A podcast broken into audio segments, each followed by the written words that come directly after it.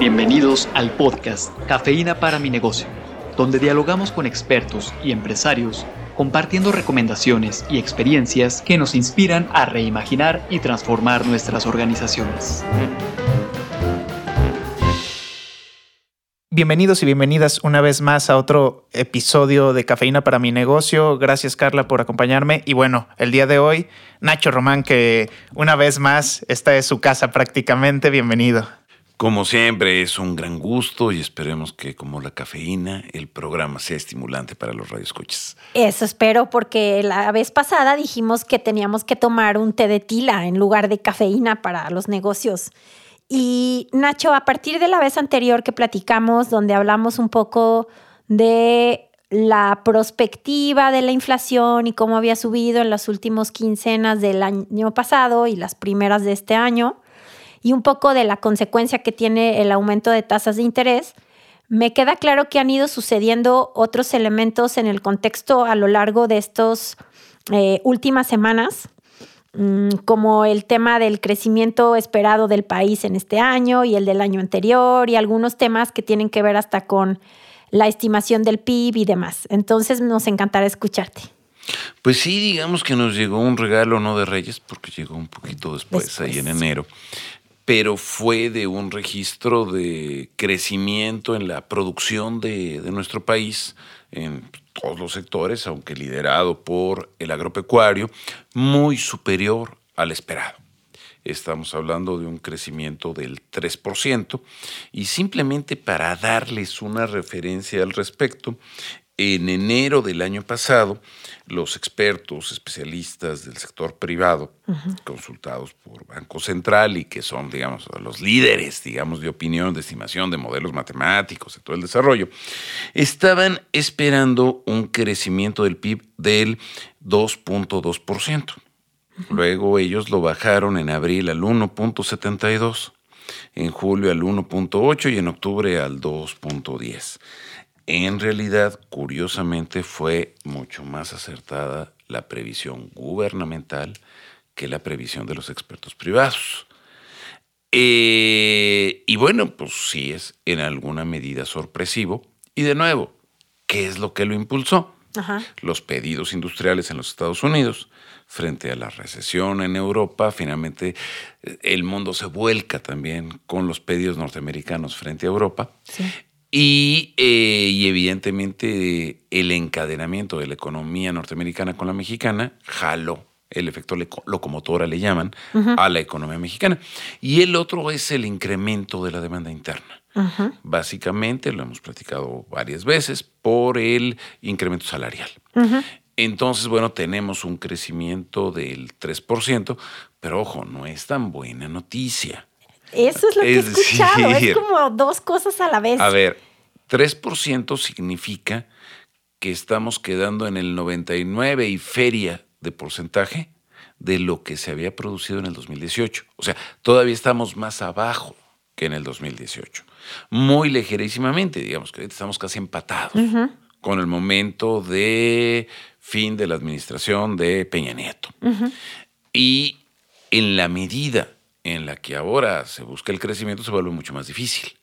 No es lo mismo procurar crecer cuando tienes las máquinas operando a menos de su capacidad, cuando tienes las fábricas operando a 80% de su capacidad instalada o a 70 o al 60%, que cuando ya estás llegando a un límite de normalidad, donde para crecer más pues necesitas desarrollar nueva inversión neta, real y entonces la expectativa de crecimiento para el año 2023 que se ha estado fijando en niveles de eh, alrededor del 1.2, 1.6, 1% en octubre del 22 para el 23, estimaba el sector privado.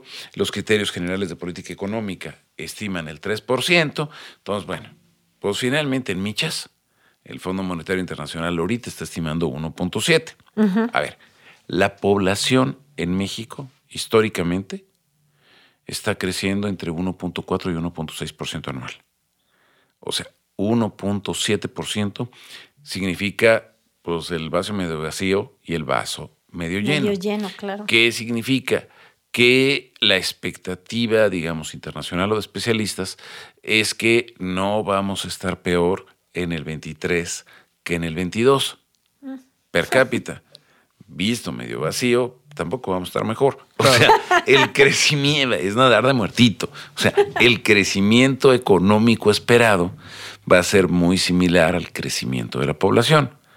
Entonces, digamos, es un año de resistencia en este sentido, esperando a ver qué nos depara la feria electoral del 2024 y sus implicaciones en términos de producción, de precios, de tasa de interés, etcétera. Cuando hablas y mencionas este año de resistencia, porque aparte ha sido una palabra que se ha repetido, ¿no? Ah, ante la incertidumbre, ante los cambios, no cambios, ¿no? ¿Qué, ¿Cómo se traduce esto? ¿Qué implica la resistencia?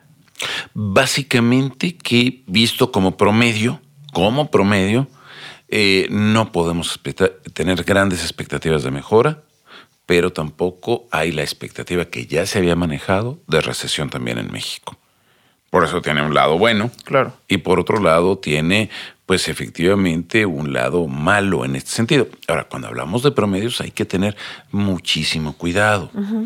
Una compañera en un foro internacional donde se hablaba de que en promedio México estaba evolucionando bien, eso dicho hace muchos años, 15 años. Ella, lo que sea, me da mucho gusto que en promedio estemos bien en crecimiento, estemos bien en inflación, estemos bien en tasa de interés, estemos bien en déficit externo, todo está en promedio y quiero aprovechar este momento para invitarles a visitar mi ciudad. En México se llama Mexicali, tiene una maravillosa temperatura promedio de 23 grados centígrados al año, sin nada más que son 48 en el verano y menos 5 en el invierno. Entonces hay que tener 23. mucho cuidado con Sí. los promedios, porque los promedios quiere decir que sí va a haber unos a los que les va muy bien. El incremento de las utilidades de Carlos Slim ha sido verdaderamente exorbitante.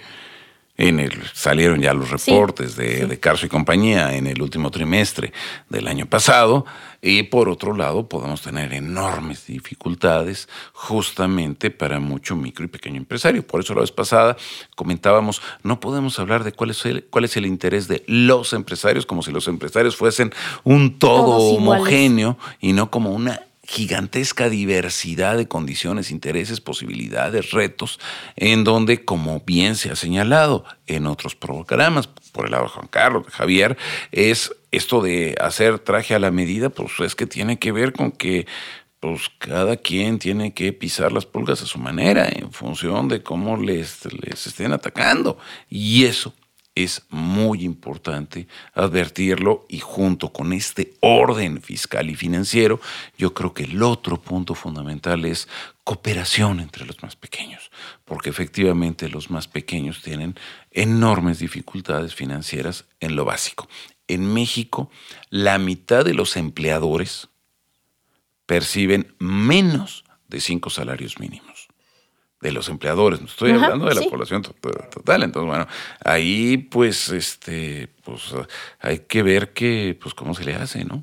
Y juntos se puede enfrentar mucho mejor la situación. Claro. En este sentido, digo, hablabas eh, puntualmente de cómo a lo mejor este, voy a decir, este escenario promedio, donde habrá no crecimiento, pero tampoco decrecimiento, pero en el caso de los micros y pequeños empresarios, pues quizá el vaso se ve medio vacío. Y desde ahí, en esta cooperación, pues qué aspectos puntuales del, a nivel económico consideras son los que más pueden afectar o ser los retos que enfrenten los empresarios? Mira, yo diferenciaría muchísimo, sobre todo en los micros. A ver, más que los pequeños. Micro son 95% de las Sí. unidades económicas de este país. Así es. Las que Y tienen cuando emplean- mucho cinco trabajadores o a nivel manufacturero 15. Claro. Bueno, Y emplean a la mayoría de la población. Entonces, eh, es el, él es el mayor empleador. Sí. Entonces, en este caso de los micro, micro, también hay varios grupos distintos. Yo diría, hay un grupo de micros del circuito Chanel.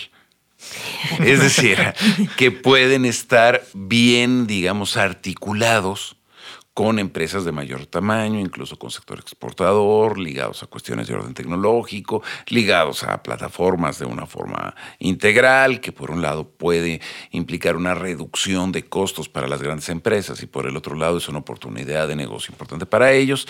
Es lo que Porter, un autor muy famoso en todas las partes de, gestión y comercio internacional, del padre del término, mucho de competitividad, justamente, decía el núcleo integrado el núcleo básico de integración de las grandes empresas. Y puede haber muy chiquitos, pero altamente capitalizados.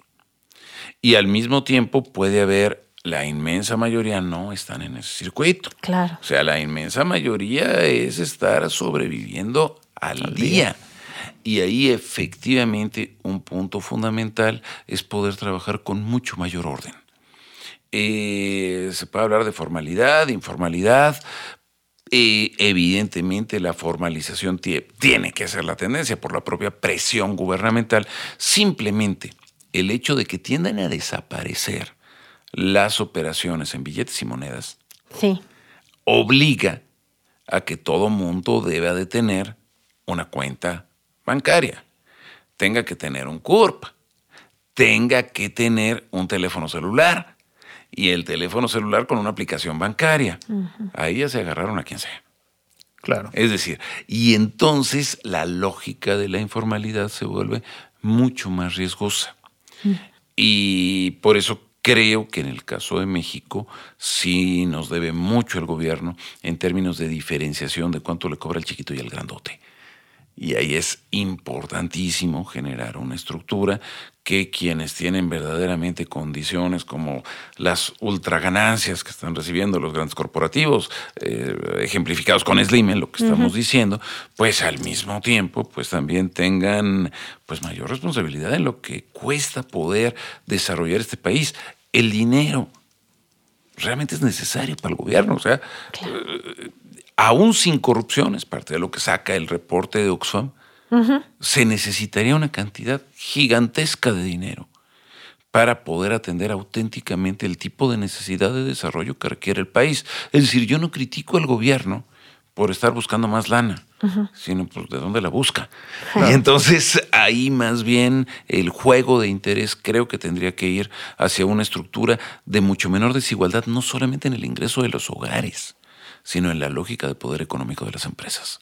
Oye, Nacho, esto último que dices me hizo recordar una nota de Oxfam de cómo está empujando a que los más ricos paguen un impuesto por su riqueza. No, sí, o sea, la propuesta de Oxfam es generar un impuesto para los megamillonarios que va desde el 2% sobre el patrimonio hasta el 5% para los que tengan más de mil millones de dólares. Entonces, eso no representa prácticamente nada de las fortunas de estos grupos y sí podría, eh, digamos, los cálculos que hace Oxfam, es que con eso se podría sacar nada más a nivel mundial a dos mil millones de personas de la pobreza. Claro. Que podría multiplicar por 40 veces el gasto de protección ambiental. Solamente con esos ejemplos. Y entonces, volviendo a la lógica impositiva, pone un ejemplo, el reporte internacional de Oxfam.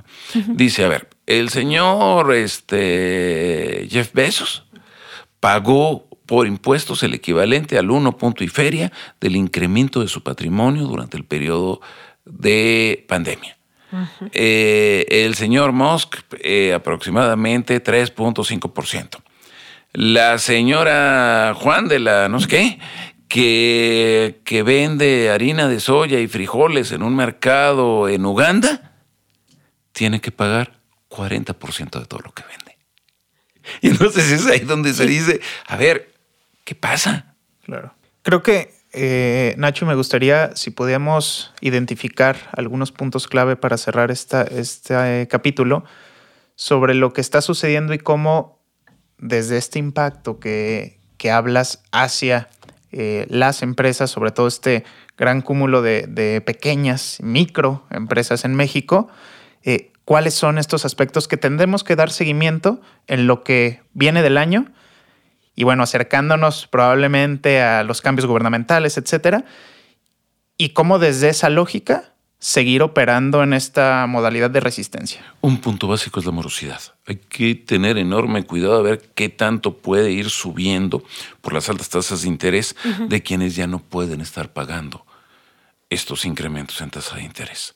Creo que ese es un punto crítico, porque hay que recordar que en la reforma financiera de Peña Nieto, eh, a contraparte del más crédito y más barato, era si no puedes pagar, te cobro mucho más. Sí. Fácilmente las garantías y eso se puede ir sobre tu patrimonio.